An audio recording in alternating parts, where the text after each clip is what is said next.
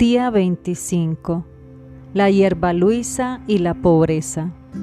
Es una virtud la pobreza indispensable para que obre en nosotros la caridad. El amor de Dios vacía y limpia el alma de todo cuanto hay en ella que no sea Dios.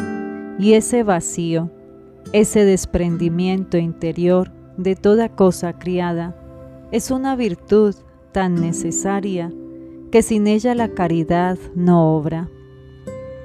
Si al desprendimiento interior se une el exterior y la renuncia de todos los bienes y riquezas del mundo, la pobreza toma una mayor perfección. El corazón se llena de lo que ama.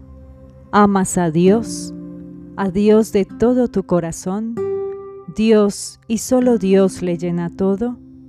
¿Eres pobre de espíritu? Feliz, feliz si no cabe en él criatura alguna. Si le tienes lleno de amores profanos, vacíale, límpiale y preséntale así pobre en manos de la más rica reina. Y al hacer tu ofrenda, dile, Señora, yo os ofrezco hoy la pobreza. Yo me comprometo con este presente a un desprendimiento tal como el amor de Dios lo pide.